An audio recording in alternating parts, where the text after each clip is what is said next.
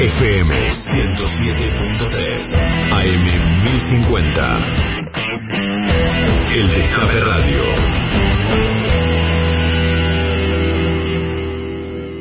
Me quedé este fin de semana este, viendo qué ocurría en la, en la misa que se hizo en Luján. Y la verdad que hasta, hasta último momento pensé que este, un sector de la oposición iba a, participar. Concretamente pensé que iba a participar el radicalismo, o por lo menos una parte del radicalismo. Sé que hasta el último momento hubo negociaciones entre Guado de Pedro y, Morales, el carcelero de Milagro Sala, y, este, y desistió finalmente. O sea, desistió porque, y porque eso lo pone ya en abierta, a pesar de que es el presidente del radicalismo, lo pone en abierta este, colisión con Mauricio Macri y con el sector pro-dominante dentro de la, de la coalición Cambiemos o Juntos por el Cambio. Eh, y eso me llevó a, reflexionar algunas cosas, porque, a ver, ya es una tragedia que con el único sector de esta oposición con el que se puede hablar o establecer algún tipo de vínculo sea a su vez el carcelero de un compañero o una compañera tuya, digamos, ¿no? Ya, ya de por sí la plataforma eh, es compleja, pero a su vez los interlocutores son, bueno, son los que hay. Y es un momento realmente doloroso, ¿no? Porque era una misa para repudiar em, el atentado contra la vicepresidenta y hacer un llamado al diálogo y la, la convivencia. Em, la Iglesia montada una idea que quiere reeditar, yo lo vi a, Dualde en primera fila, que fue la Mesa del Diálogo Argentino, allá por el 2002, 2001-2002, que funcionó, más que nada el 2002, funcionó, entre otras cosas, para poner cierta normalidad, un orden conservador después de la debacle, ¿no? Y que luego, obviamente, este, le dio a la, a la Iglesia eh, una idea, y sobre todo a sus sectores más tradicionalistas, los, los, los, sectores del, del, que, tienen el dominio dentro del clero, no, no, me refiero ni a los curas villeros, ni a los curas en opción por los pobres. Eh, bueno, una idea que podía participar en política hasta que Néstor Kirchner volvió a poner las cosas en su lugar. Hubo allí mucho tironeo, pero bueno, las cosas del destino, aquellos tironeos con el entonces cardenal Bergoglio, eh, que fue uno de los inspiradores de esa mesa del diálogo, eh, bueno, la verdad es que estaban allí presentes en, Luján. Los kirchneristas, los vergoglistas, estaban presentes en, Luján. Hasta Dualde estuvo presente en Luján. Pero no estaba el radicalismo. Entonces yo pensé que, bueno, capaz que no está el radicalismo, porque en su historia no necesariamente fue un partido clerical, digamos, ¿no? Este, más bien se lo asocia al laicismo, si se quiere. Pero no fue esa la razón. La verdad que no fue esa la razón. No es que Facundo Manes dijo no voy porque yo estoy en contra de la eh, identificación del Estado con la Iglesia, de la Iglesia con el Estado, o de la Iglesia con la política. No, podría haber sido una excusa, hasta te diría, atrayente para algún sector de los que habitualmente votan radicalismo, ¿no? Porque los reconciliaría quizá con alguna bandera de otro tiempo. Pero no, no, no, no, no fue esa la excusa. Estaba de viaje, dijo Manes. Qué viaje, ¿no? Que se estaba pegando Manes, no sabemos dónde estaba. Pero me hizo reflexionar porque cuando el radicalismo se descompuso, e hizo que gente tan valiosa como Leopoldo Moró, Gustavo López, este, Leandro Santoro, tuviera que emigrar, se descompuso también parte de la representación popular en la Argentina. ¿No? O sea, ellos dieron por, por acabada, por culminada la pelea al interior del partido. Un partido que, si bien tuvo un origen popular, hoy, en su, en su realidad, es el principal sidecar, ¿no? es el principal aliado, si se quiere, de una opción que más conservadora es reaccionaria y que en algunos casos me atrevo a decir que más que conservadora y reaccionaria, es antidemocrática también. No repudiar el atentado a la vicepresidenta es un acto antidemocrático. Y eso fue lo que hizo la presidenta del PRO. Después que no me vengan con halcones y palomas, la presidenta del PRO se llama Patricia Bullrich. Este fin de semana tuvo un enorme despliegue este, en Clarín, con una entrevista donde fue tratada como si fuera una estadista, eh, y nadie le recordó, absolutamente nadie en esa entrevista, su historia, o parte de su historia, o la historia que ella eh, no quiere que se cuente. Resulta que esta chica alguna vez estuvo en la, juventud peronista dice que su líder político, el líder político que admira, es eh, Winston Churchill. Bueno, en fin, cosas que pasan. Pero esos son los aliados del radicalismo oficial. Patricia Bullrich, Mauricio Macri, esos son los aliados del radicalismo oficial. Y yo les quiero pasar un ratito, un ratito, un momentito, unos segundos, de una entrevista que Mariano Grondona le hizo a Raúl Alfonsín en el año 1992. Escuchen esto. Este gobierno está trabajando muy a la derecha, creo que hay muy presionado, muy influido por criterios neoconservadores que tienen su importancia en el tema político, de la teoría política, de la doctrina política, es una democracia que quiere que sea, eh, quiere ser condicionada, limitada, elitista, si usted quiere utilizar la palabra, eh, que no, usted es colega de Huntington, que, o hasta hace poco Huntington estaba en Harvard. Eh, usted sabe que él considera que para que la democracia sea gobernable no tiene que provocar la participación ni buscar la igualdad este, nuestra concepción de la democracia es exactamente la contraria. En el campo económico también hay una definición distinta, ¿verdad? Eh, nosotros creemos que la escuela de Chicago y que todo lo que se confunde con libertad individual, con libertad de empresa, que no, no es lo mismo. Creemos que el mercado tiene que ser regulado por el Estado, creemos que hay una tarea del Estado, un papel del Estado en materia de distribución porque el mercado no construye escuelas ni hospitales. Creemos que hay un rol del Estado en materia de crecimiento, en la asistencia social, en la justicia social. Todo esto ha sido olvidado. El Estado mínimo que a usted le gustaba un poco, también lo de Nozick, ¿eh? lo repetía a menudo. ¿Usted sabe que a Nozick ya no le gusta tanto? Me, alegro mucho, sobre todo a algunos discípulos de Nozick. ¿eh? Se da cuenta que él, eh, era una, un poco la filosofía del cinismo, ¿verdad? Era, este, comparaba el médico con el barbero, ¿usted recuerda? Sí, sí. Este, Ahí escuchábamos nada más y nada menos que las palabras de y las reflexiones de Raúl Ricardo Alfonsín, em, líder de la transición democrática, un hombre que, como todo estadista, tiene sus luces y sus sombras. Siempre me, me generó controversia la reivindicación pública que hizo Cristina Fernández de Kirchner sobre, sobre Alfonsín. Entiendo sus razones, pero también es cierto que con esa reivindicación este, un sector del radicalismo emigró al kirchnerismo. ¿no? Este, y que hoy, hoy integra la, la Alianza Frente a Todos porque reconocen en ese reconocimiento de Cristina a su vez el sitio donde políticamente deben situarse. El tema es que el partido ha quedado en manos del Partido Radical, digamos, ha quedado en manos de una derecha recalcitrante que es contra la misma que peleaba Raúl Alfonsín. Y yo creo que el momento de Alfonsín en el radicalismo fue con alma. Yo, la verdad es que lo puedo decir con todas las letras, no fui alfonsinista, más bien todo lo contrario.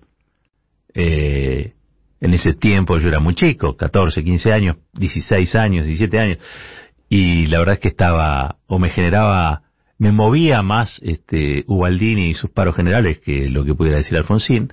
Si bien es cierto que le reconocí eh, algo a Alfonsín que creo que la historia también se lo reconoce, creo que la sociedad argentina se lo terminó reconociendo, a pesar de que en el 2001 lo empujaron este, y le hicieron caer al piso, ¿no?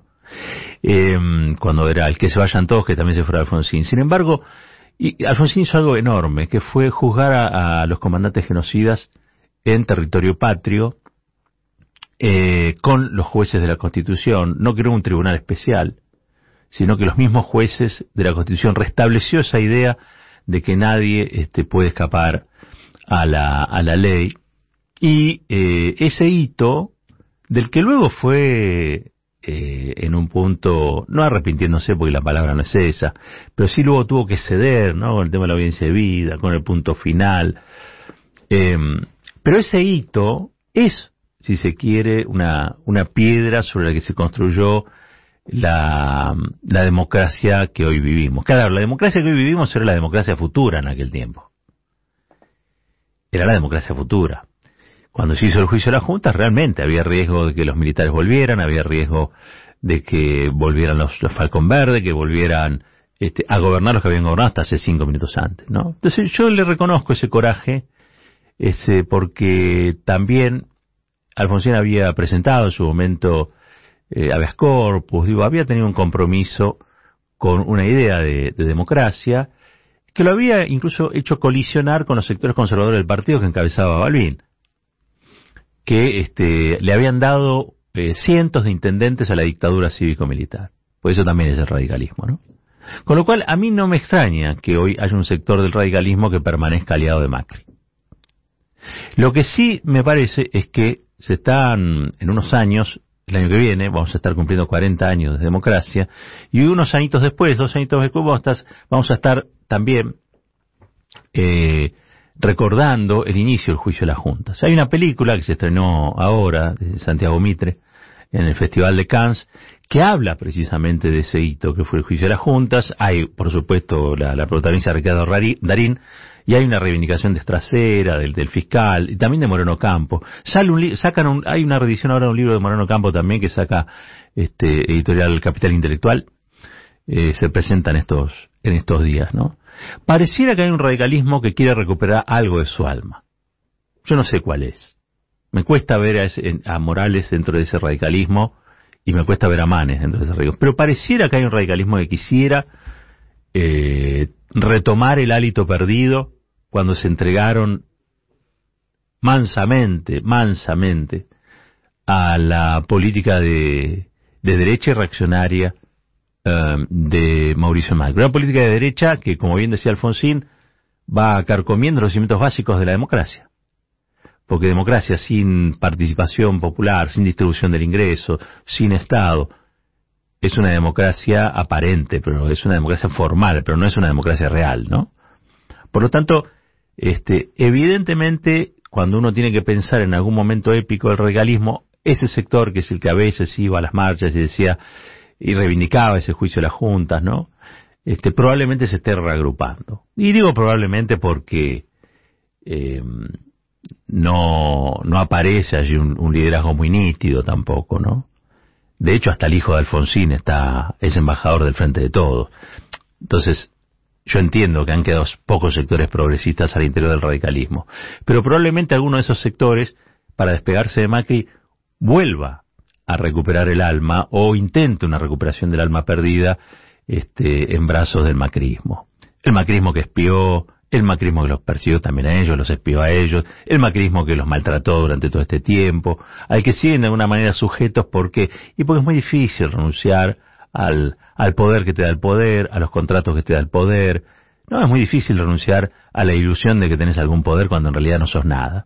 ¿no? Sos este, la pareja, eh, que la, la, sos, sos la parte de la pareja que lleva la peor parte. ¿sí? mientras los otros deciden qué hacen con, con su vida y con la tuya. Pero claro, en un punto, en un punto, no, no me deja de provocar o producir cierta nostalgia escuchar a Alfonsín, el mismo que alguna vez dijo que el radicalismo se tenía que preparar para perder elecciones, pero no podía darse el lujo de derechizarse. Bueno, han traicionado a Alfonsín, pero también es cierto que este, de todo, todos los errores son subsanables. Algunos son, además de subsanables, necesariamente subsanables. La verdad es que la democracia hoy necesita que haya un radicalismo eh, que sin, sin comulgar enteramente con el Frente de Todos, como sí ocurre con los alfonsinistas que están dentro del Frente de Todos, eh, sin comulgar plenamente, sí comulguen con su pasado. Con ese momento en el que tuvieron algo de alma. Con ese momento donde decían somos la vida, frente al peronismo que decía somos la rabia. La sociedad en ese momento quizá quería un tiempo blando, ¿no? no tanto gobernado por la, por la pasión, si se quiere, o mejor dicho, donde había lugar para una sola pasión, que era la de restablecer acuerdos mínimos para que la Argentina pudiera salir de la dictadura. Lo mismo que hace falta hoy, restablecer acuerdos mínimos para que la democracia eh, no sea deglutida por los violentos, no sea deglutida por aquellos que son capaces de no repudiar el atentado contra una vicepresidenta del país, ¿no? Eh, que no sea deglutida por los violentos que naturalizan que el 50% de la población sea pobre, que no se hacen cargo del endeudamiento salvaje, que no sea deglutido por esos violentos. La democracia, para ser democracia, necesita que haya también eh, un sector que no se identifique con el peronismo, porque no lo tiene por qué hacer, pero que sí se identifique con la democracia y que sea capaz de concurrir cuando se trata de poner el hombro para preservarla. Muchos en este tiempo, y con eso termino, ¿no? muchos en este tiempo mencionaron y le reprocharon al radicalismo cómo fue que no surgió en estas horas un cafiero que se haya puesto al lado del presidente, al lado de la vicepresidenta, porque hubiera hecho la diferencia. Yo mismo mirando la, la, misa del otro día de Luján digo, si acaso hubiera presentado un radical, hubiera entendido que la sociedad está demandando eso. Y probablemente la, la sociedad lo hubiera apoyado, lo hubiera bancado, y lo hubiera respaldado, y hubiera sacado de esa mezcolanza este, de odiadores que hoy hay allí en, Juntos por el Cambio, hubiera sacado una ventaja, que era la posibilidad de decirle no a Patricia Bullrich, la posibilidad de decirle no a Macri, y la posibilidad también de ser opositor al gobierno, ¿por qué no? Cafiero no se sumó al gobierno de Raúl Alfonsín. Cafiero se sumó a una idea de la democracia. Y lo que hace falta quizá es eso, que haya un radicalismo que recupere su, su alma, que vuelva a hablar del juicio de las juntas, que se vea reflejado en esos esfuerzos, que encuentre una épica que no sea la épica de tener a Milagros a la presa, ni la épica eh, del escritorio, el auto y los contratos, sino que recupere para sí algo tan necesario como el corazón, para cualquier persona, para cualquier cuerpo social, ¿no? que es el alma, el alma que le da sentido a las cosas, el alma que hace uno, que uno sea diferente a otros, el alma que es lo que hace que uno pueda desear y a partir de ese deseo transformar. Ojalá lo encuentren, ojalá sea un Manes, un Lustó, un Jacobit, cualquiera de esos que ese puñadito, ese puñadito, creo que fueron dos, Jacobit y Lustó, lo que le saludaron, saludaron le ofrecieron este, solidaridad a Máximo Kirchner después de lo que le pasó a la mamá de Máximo Kirchner, ¿no? Este, cualquiera de esos, no sigue ahora que se está, ya está grande, se está por jubilar, algún día lo, lo, cualquiera de ellos que escucha a Alfonsín y que diga, che, ¿cómo fue que terminamos con Macri? Y que no estén obligados a ser kirchneristas, porque no tienen por qué, pero sí tienen una obligación con la historia, están obligados a ser democráticos tienen que salir del lugar de donde los llevó Macri. Y tienen que volver a brevar en aquello que les dio alguna vez el respeto incluso, el respeto incluso de los que no eran radicales y que eran peronistas. Eso fue lo que logró Alfonsín en su momento. Por eso ganó las elecciones, ¿no? Por eso ganó las elecciones. Unas elecciones dificilísimas de conseguir, de ganar y de construir a partir de eso. Muchos hablan de Carlos Nino.